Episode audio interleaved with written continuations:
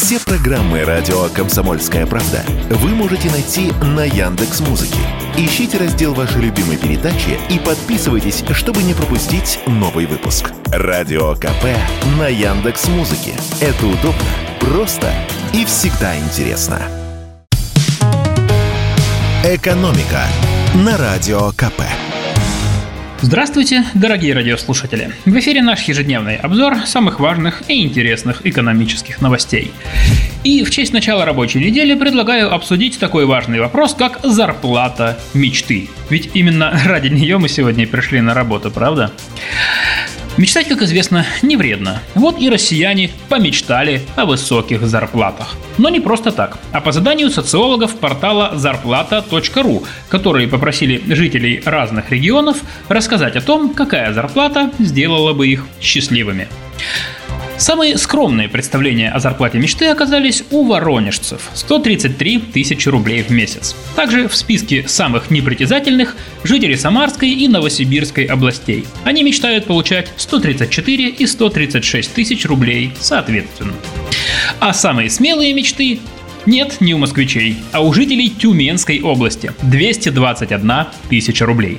Жители столицы и области заняли второе место – 193 тысячи. Дальше идут Башкортостан – 170 тысяч, Ростовская область – 165 и Краснодарский край, где мечтают зарабатывать 155 тысяч рублей в месяц.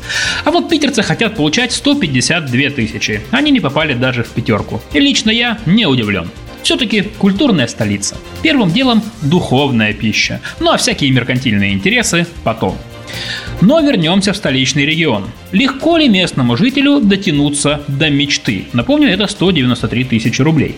Такой вопрос мы задали эксперту в сфере рынка труда и построения карьеры Андрею Алясову. Так вот, по его словам, если говорить в среднем, то москвичу стоит рассчитывать на суммы примерно до 100-150 тысяч рублей для большинства обычных позиций, не связанных с руководящими должностями. Если же говорить о руководителях, то там может быть и полмиллиона, и больше, в зависимости от компании. В общем, рецепт проверенный. Я бы в начальнике пошел, пусть мне больше платят. И, кстати, официальные данные полностью подтверждают слова эксперта о среднестатистических доходах. По последним данным Росстата, средняя зарплата в столице 137 тысяч рублей.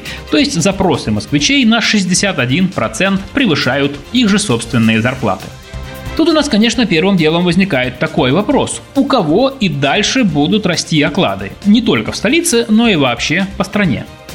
По словам нашего эксперта, зарплаты сейчас растут у представителей примерно 30-40 специальностей. Это инженерное направление. Это все, что связано с аналитикой, например, финансовая аналитика, веб-аналитика или аналитика данных. И это направление, связанные с массовыми продажами. Плюс по-прежнему нужны люди в IT и медицине.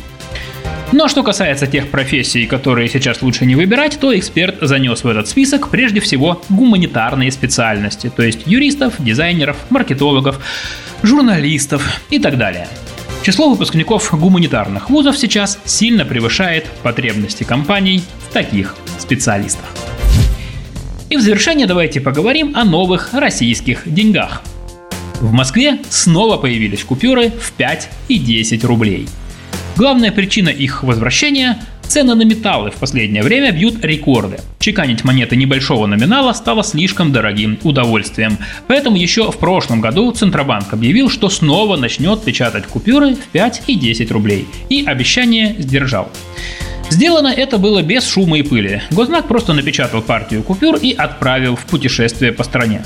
Уже несколько месяцев жители разных регионов в соцсетях сообщают, что бумажная мелочь добралась и до них – Например, весной 5 и 10 рублевые купюры были замечены в Тюмени и Красноярске. И вот, наконец, эти денежки добрались до Москвы.